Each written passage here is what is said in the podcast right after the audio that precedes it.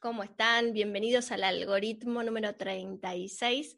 Hoy les traje este fondo eh, de campo porque, bueno, yo siempre estoy mirando hacia la ventana, hacia el campo y, bueno, quería compartir un poco con ustedes esta sensación que tengo a menudo en estos días lunes de, bueno, de compartirles un poco esta, esta, esta dimensión, ¿no? De cuando uno se piensa a sí mismo con mucho espacio.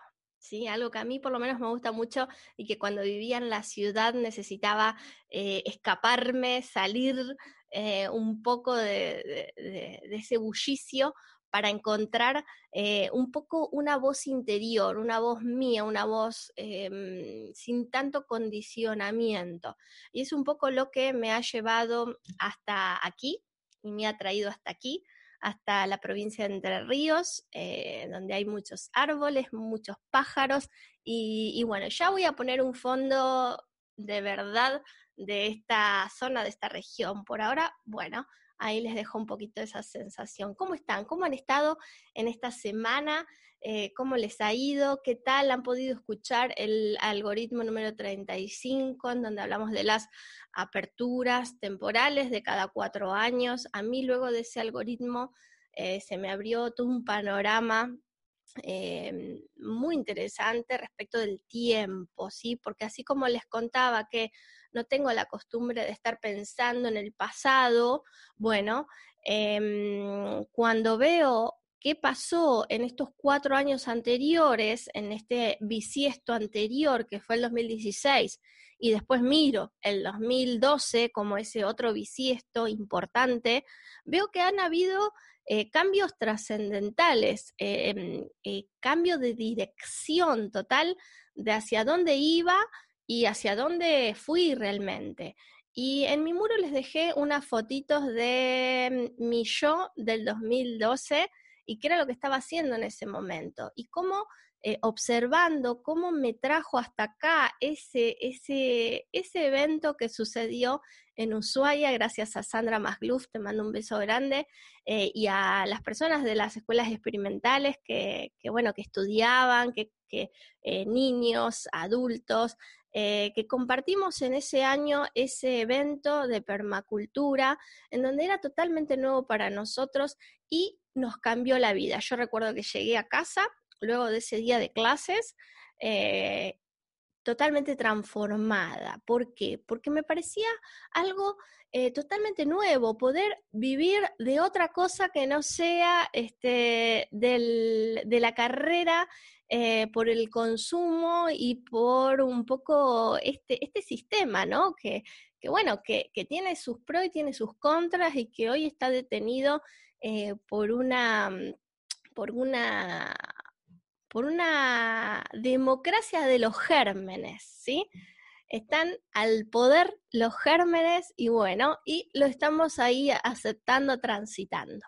Así que eh, eso era lo que me pasaba en el año 2008, y perdón, en el 2012, ver esta, esta transformación de cómo puede existir una cultura permanente, porque eso es lo que significa permacultura, significa esta posibilidad que todos tenemos de generar una cultura permanente. Entonces, bueno, eh, fue un gran cambio y me trajo hasta aquí y, me hizo pensar también un poco eh, cómo somos de alguna manera todos los que estamos escuchando aquí parte de un movimiento, de un movimiento que no se percibe a veces, eh, pero es un movimiento sin líderes, ¿sí? Es un movimiento sin punto espacio-temporal, es un movimiento sin fechas, es un movimiento eh, sin regiones eh, específicas, sin estructuras. Es un movimiento que no sé dónde empezó, pero yo en un momento me enganché ese movimiento, como si fuera un remolino, ¿vieron? Un remolino no le pertenece a nadie, ¿sí? Pero ese remolino está funcionando y de alguna manera todos los que están aquí escuchando son parte de ese remolino.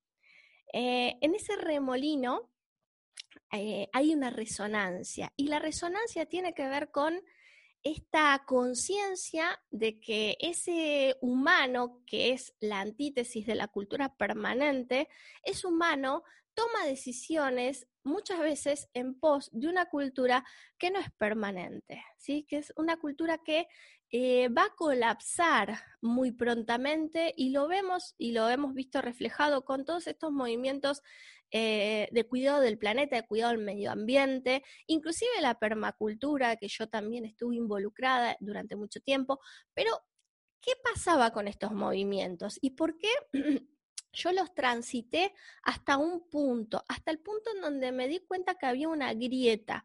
¿Cuál era la grieta? Era esta este no saber y no tener una perspectiva orgánica, ¿sí? ¿Por qué? Porque nosotros estábamos queriendo hacer, eh, llevar adelante diseños de vida, de cultura permanente, pero con una mente totalmente referenciada en el pasado y con recetas del pasado, y con estrategias del pasado, y con lo que nos enseñaron en la escuela, y con lo que nos enseñaron en la universidad, que cuando nos damos cuenta que somos arquitectos y que nunca vimos cómo se hace una casa de tierra, de barro, decimos, ¿qué pasó acá? ¿Por qué toda esta parte no se dio? ¿Sí? Entonces, uno empieza a darse cuenta de que es parte de un sistema que no va a durar mucho, ¿sí? No puede perdurar, no puede ser permanente esa cultura, porque todo tiene que ver con la obsolencia programada y con la cultura del consuma y tire, ¿sí? Entonces, ¿qué pasó? Nos vimos enajenados en esa cultura, nos vimos eh, totalmente alienados por esa cultura que se terminó transformando en una especie de totalitarismo, ¿sí? Y, traigo esta palabra totalitarismo para que la podamos analizar hoy como esta, mm, este, este, del otro lado de la moneda, de la palabra totalidad, ¿sí? Porque es una palabra que usamos mucho y yo uso mucho en, mis clases y en, y en los videos en YouTube, utilizo mucho esta palabra totalidad, la totalidad, pero me doy cuenta que lo que es la totalidad para un grupo en realidad es lo totalitario, es lo totalitario. Entonces, ¿qué fue lo que me di cuenta con, esta, con estos movimientos de, de educación alternativa y también con los movimientos de permacultura? Me di cuenta que teníamos que hacer un proceso primero previo cada uno de nosotros de asumirnos que somos parte del problema, ¿sí? Que yo soy parte del problema, primero y principal, ¿sí? Yo, humano fractal de la totalidad, fractal de la humanidad, soy el problema. Entonces, me autoacuarenteno, que fue un poco el proceso que hice en el 2012, porque simultáneamente, mientras que conocí la permacultura, me fui a vivir a la montaña a autoacuarentenarme de la sociedad, ¿sí? ¿Por qué? Porque me daba cuenta que yo también era el problema, que yo no podía cambiar, no podía modificar cosas eh, porque esta, este otro remolino me llevaba, ¿sí? Me llevaba hacia esta cultura no permanente, ¿sí? No permanente. Esta cultura del, bueno, use y tire, em, las, las personas son cosas, las personas Em, te tienen que servir y si no te sirven, bueno, no te sirven. Entonces, todo era una, una situación que mm, mm, de alguna manera cada uno de nosotros se ha dado cuenta que lo, lo, va llevando la misma cultura, ¿sí? Porque así como dice permacultura, bueno, la cultura es algo que uno paga, el precio que uno paga al nacer por pertenecer, ¿sí? Pero yo llego a ese lugar y yo tengo que hacer modificaciones en ese lugar. Es como la política. Eh, muchas veces decimos, bueno, los políticos, ¿no? Eh, los políticos llegan a un paradigma que está corrupto a la política. Si no hacen nada por cambiar ese paradigma, no hicieron su trabajo, ¿sí? Porque en realidad están ahí para, justamente para eso, para cambiar ese paradigma. Entonces, lo mismo nosotros con cada una de las cosas que hacemos. Entonces, cuando uno se da cuenta de que es parte del remolino eh, de la cultura no permanente, toma decisiones y, asume otra situación de vida. Entonces, eh, un poco también estoy haciendo este resumen porque este último algoritmo tuve eh, preguntas de personas que me conocen de antes de esas aperturas temporales, de la infancia, o me conocen por mis hermanos o por familiares, y no saben qué pasó en el medio con Romina y por qué hoy está hablando de esta manera y, no se le entiende, por ejemplo, ¿no? Entonces, claro, no se entiende porque obviamente que tiene que ver con los procesos que cada uno va viviendo, en donde de a poquito va siendo como eh, producto de la, de la cultura, pero después se vuelve productor de cultura. Y eso es un paso muy interesante, muy interesante que cada uno de nosotros eh, creo que está a punto de descubrir, si no es que no lo descubrieron ya, y bueno, somos parte de ese remolino, somos parte de ese movimiento sin líderes y somos parte también de, este, de esta conciencia, ¿sí? Entonces, bueno, un poco así empieza el algoritmo de hoy. Un beso grande a todos los que están ahí. Gracias a los que han compartido el algoritmo anterior. Eh, muchas personas nuevas que no conocían de este desarrollo eh, han, este, lo han conocido gracias a vos que eh, compartiste este algoritmo. Así que, bueno, me voy a meter un ratito a ver cómo van los comentarios, a ver si Em, a ver qué comentarios tenemos por acá. ¿Cómo están? ¿Se ve bien? ¿Se ve bien esta, este fondo? Listo, Amparo. Hola, Amparo, Lidia, Merce. Me encanta el fondo, dice, buenísimo. Bueno, si no incomoda, si se ve bien, lo vamos a dejar un poquitito. Eh, Patri Villoldo, ¿viste? Mira, un poco parecido a tus, eh, al fondo de tus, de tus pagos por allá por Tucumán, ¿sí? Yo cuando lo vi este fondo me recordó, en cada, mm, en cada algoritmo, si sale lindo este, vamos a poner un fondo de campo diferente. Lidia Trevisan, hola Romina, bueno, acá me estoy tomando unos mates, el ambiente es así, en donde yo vivo, es de campo, espero que eh, les guste y se vayan al campo. Ahí ya me pongo en fundamentalista. Em, pero bueno, yo siento que en el campo puedo pensar mejor, ¿sí? ¿Por qué? Porque también cuando tomé las decisiones de, irme de las grandes urbes, eh, lo que me daba cuenta era que yo tenía mucha percepción, que percibía demasiado lo que pensaban este, las personas, si se quiere, sí, y eso un poco me asustaba porque em, no sabía dónde empezaba uno, dónde terminaba el otro, entonces, bueno, eh, decidí irme de, de las grandes urbes porque realmente para mí era como estar todo el día con la radio prendida. Entonces, bueno, eh, este receptor necesita silencio, necesita, bueno, tranquilidad. A veces hasta los pájaros me parecen demasiado. Entonces, bueno, eh, para poder procesar mejor. Y tiene que ver con conocerse, ¿no? Tiene que ver con conocer a esta, a, quién es uno y dónde funciona mejor, dónde opera mejor, en qué, en qué contexto. Eh, así que bueno, em, Ahí están todos. Bueno, a ver, sigo con el desarrollo, porque lo que pensé también en esta semana es que lo que vamos a hacer es, vamos a tener eh, los algoritmos como algo general, como temas generales que van a ir surgiendo, pero después vamos a tener los videos de YouTube, que como ustedes saben, en mi canal que está aquí debajo, ahí debajo, no, de este lado, ahí tienen mi canal de YouTube, eh, bueno, hace mucho que no, es, no subo nada, creo que fue el 24 de marzo, eh, la última vez que subí un video de la perspectiva orgánica, pero bueno, van a tener los algoritmos en una base de la pirámide, ¿sí?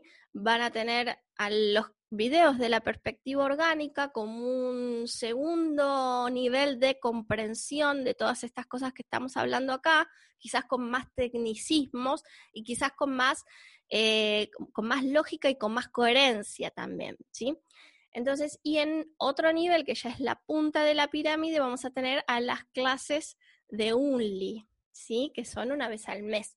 Así que bueno, en, esos tres, en esta tríada, nos vamos a encontrar eh, y vamos a trabajar juntos diferentes temas. Hoy quiero trabajar el tema de eh, esta, mm, esta, permacultura, pero también esta, esta, conciencia que nos lleva a, mm, a, destrozar la cultura, ¿sí? Esta cosa humana que nos lleva, que todos tenemos dentro, de construir y destruir, construir y destruir, ¿sí? Y que si no hay una lógica instalada, eh, lo que hacemos es destruimos cuando tenemos que construir y construimos cuando tenemos que destruir.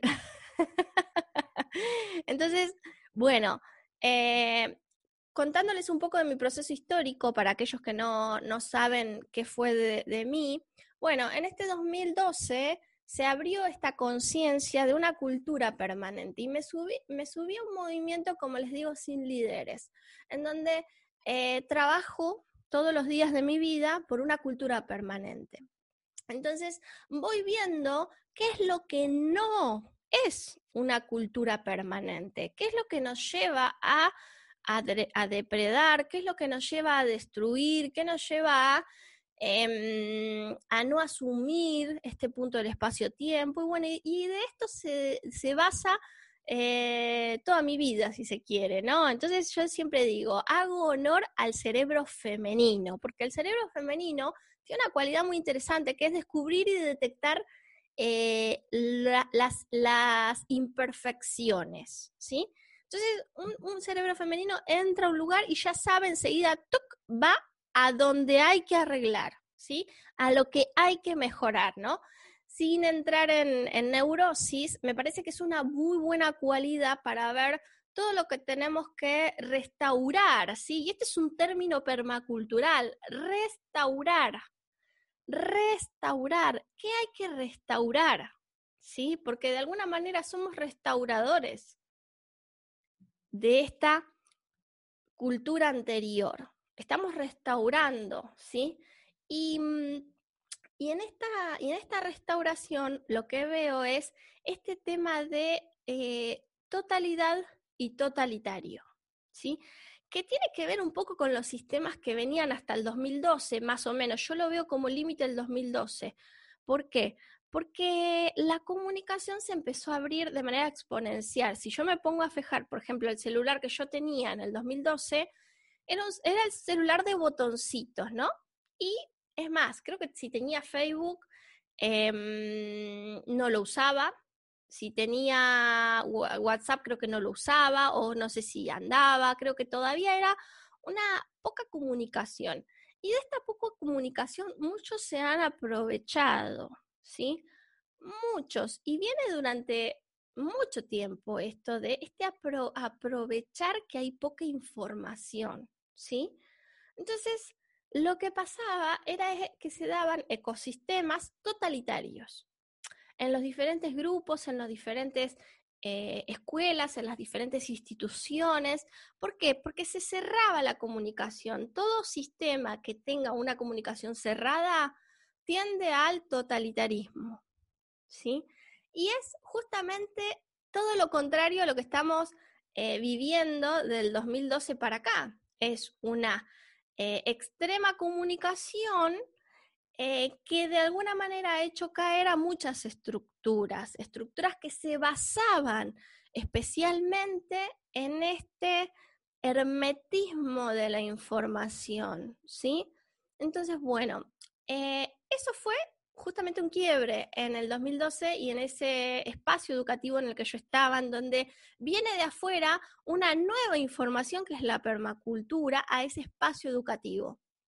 Algo nuevo y algo que realmente a muchos eh, les movió el piso, les movió la estructura, porque no se aceptaban muchas cosas de afuera, porque el humano tiende en esta cultura de, lo, mm, de, la, de, destruir, tiende a separar, separa, ¿no? Entonces dice, bueno, aquellos son de una forma, nosotros somos de otra forma. Entonces, esto funcionó durante mucho tiempo y todavía funciona, todavía funciona en la mente de muchas personas. Entonces, esto es justamente todo lo contrario a una cultura permanente.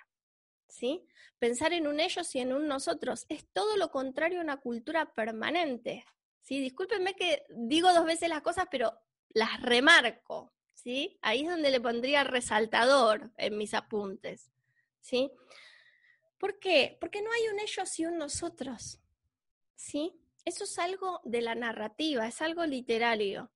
Entonces, todos somos una totalidad, pero nos convertimos en totalitarios cuando vemos a un ellos y a un nosotros. ¿Sí? Y nos asusta el totalitarismo, nos asusta mucho. Yo en esta semana eh, descubrí un libro que leí hace unos años que se llama Un Mundo Feliz, de Adolf Huxley. Y me recordó a justamente a muchas de estas eh, novelas distópicas en donde eh, de repente en un futuro, en vez de un futuro utópico, se transforma en un futuro distópico. ¿sí? ¿Qué sería un futuro distópico? Sería todo lo contrario a la utopía. ¿sí? La utopía, utopía, sería, eh, vendría a ser todos los circuitos en un espacio, ¿sí? Porque eh, topos viene de espacio, de lugar. En un lugar tener todos los circuitos, utopía, ¿sí? Entonces, una distopía sería no tener ningún circuito en un espacio. ¿Qué sería, por ejemplo? Bueno, lo hemos vivido, lo hemos vivido a una, distopía. Por ejemplo, las dictaduras militares son distopías, ¿sí?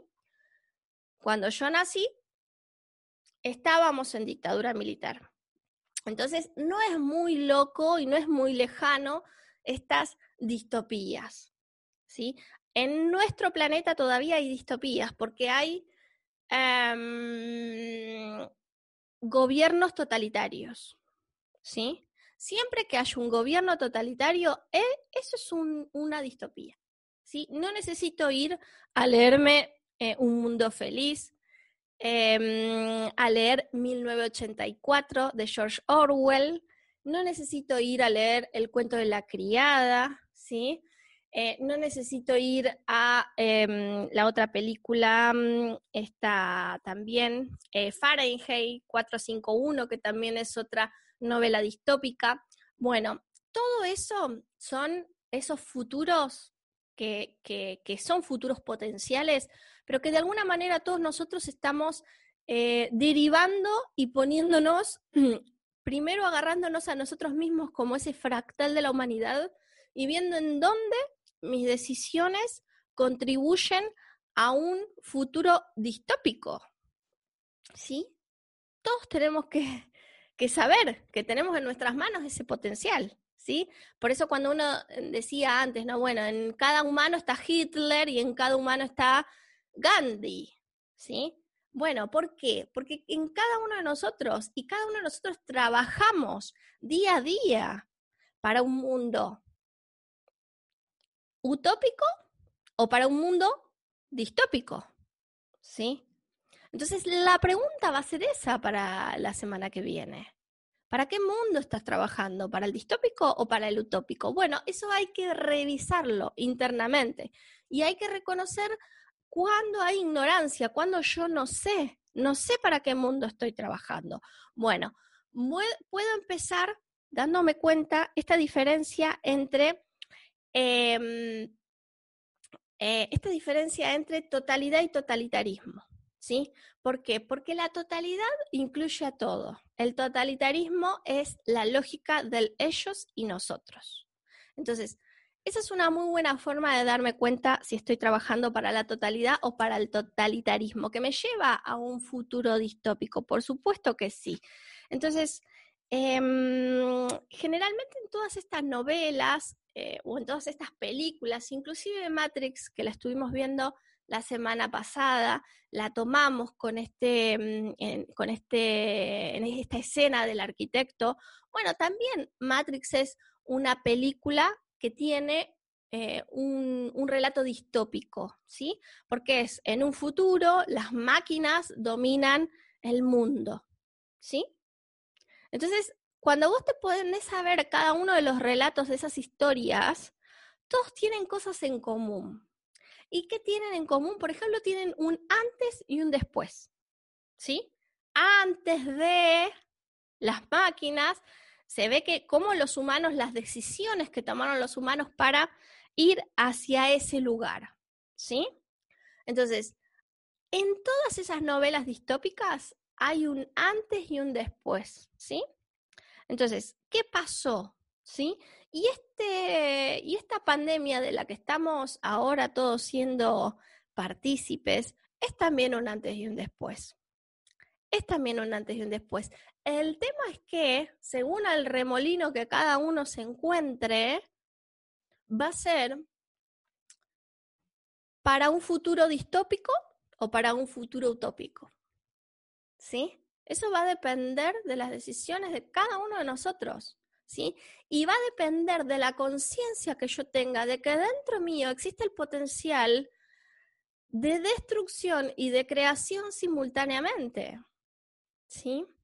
Entonces, para eso tengo que a veces separarme, irme al campo, retirarme, ¿sí?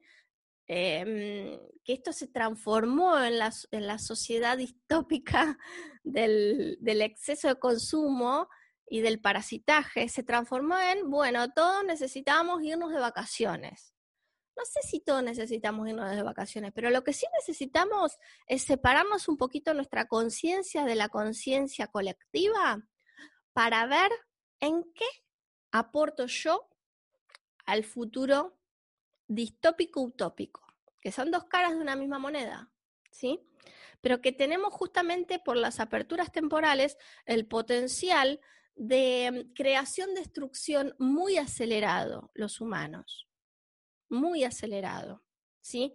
Porque desde 1989, que fueron las últimas explosiones solares, después hubo más, pero bueno, la última registrada em, em, por Garnier, desde ahí hasta acá, bueno, se ha acelerado mucho el tiempo. Y esta aceleración es muy interesante porque lo que nos invita es a eh, pimponear en altas velocidades y bajas velocidades. Altas velocidades y bajas velocidades. Por eso para mí los libros son la baja velocidad, ¿sí?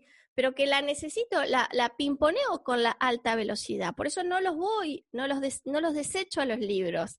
De hecho, eh, tener el conocimiento de que existe un mundo feliz, de que existe el cuento de la criada, de que existe eh, Fahrenheit 451, en donde se quemaban los libros, em, tener el conocimiento de que existió 1984, todos estos libros le han puesto un límite a muchos humanos que estaban en el poder, por ejemplo, en Estados Unidos, ¿sí? Porque todas estas cosas, rebelión en la granja, a ver, tírenme algún otro que, que me esté olvidando de novelas distópicas que nos lleven a futuros suicidas de la humanidad, en donde lo que está operando ahí es un totalitarismo y no la totalidad. Tenemos conciencia de esto, ya estamos en este lugar, ¿sí?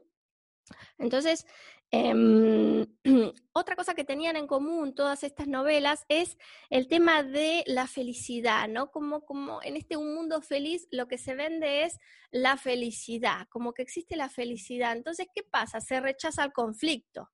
Si se rechaza el conflicto, es justamente que se rechaza la evolución, ¿sí? Entonces, bueno, ahí lo tenés, se rechaza el conflicto. En casi todas se toman drogas, ¿sí? Se toman drogas. ¿Por qué? Porque están jugando un papel importante las drogas o el consumo que uno hace para eh, poder evadir la realidad y meterse en otra realidad, ¿sí? Entonces, bueno, también está eh, esto, esto en común, ¿sí?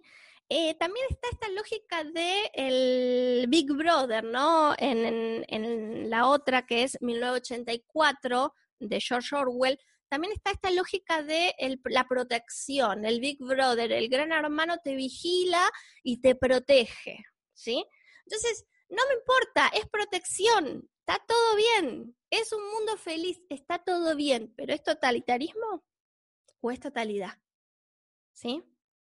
Paradójicamente, en los sistemas orgánicos, eh, la totalidad tiene que tener libertad de movimientos y de alguna manera eh, se encuentra con los desafíos y los procesa cada uno de los desafíos.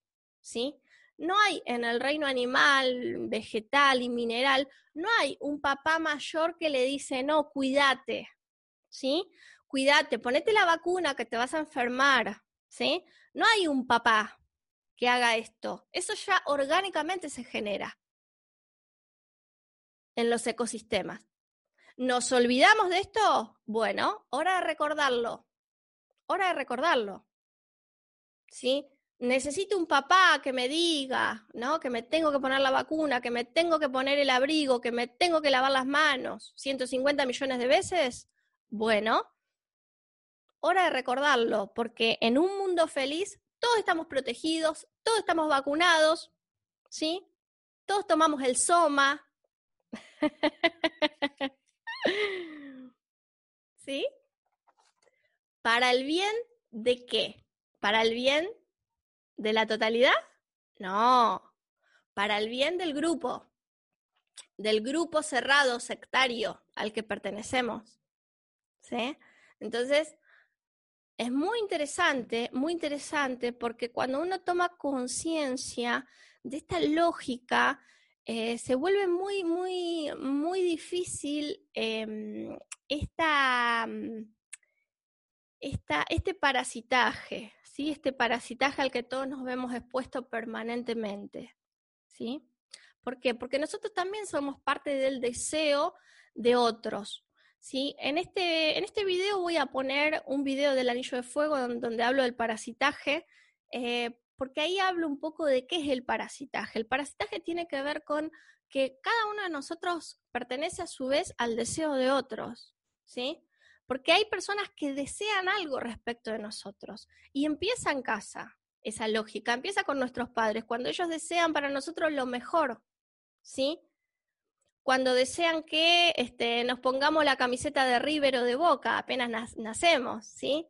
Cuando nos miran y nos dicen, se parece al abuelo, se parece a la abuela. Bueno, ahí ya empieza a aparecer esta lógica de esta invasión al aparato psíquico del otro que se naturaliza a tal punto eh, que, bueno, que llegamos a un punto de necesitar que los gobiernos eh, nos gobiernen, ¿sí? Nos gobiernen y nos hagan eh, tomar decisiones que, que, por ahí nos corresponden a nosotros, pero no tenemos todavía el desarrollo neurológico para tomar esas decisiones, ¿sí?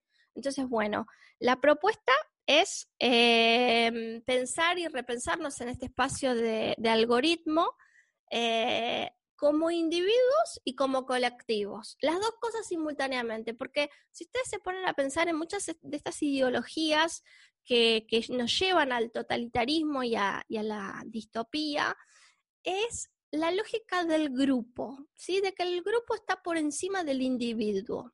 Y es muy interesante porque en el último evento de perspectiva orgánica vimos a la mónada. ¿Se acuerdan? La mónada era el, el círculo grande con el puntito en el medio. ¿Sí? Esa es la mónada. A ver, a ver si puedo acá hacer, eh, seguir jugando un poco con la tecnología.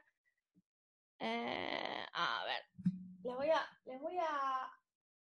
No, bueno, no puedo. Para la próxima me, organizo mejor. Bueno, la monada, que es algo antiguo, es uno de los primeros gráficos para, para visualizar la totalidad. No se olviden que tiene un puntito en el medio. ¿Sí? Es la totalidad y el individuo. Es el grupo y es el individuo. Es las dos. Es las dos. ¿Sí?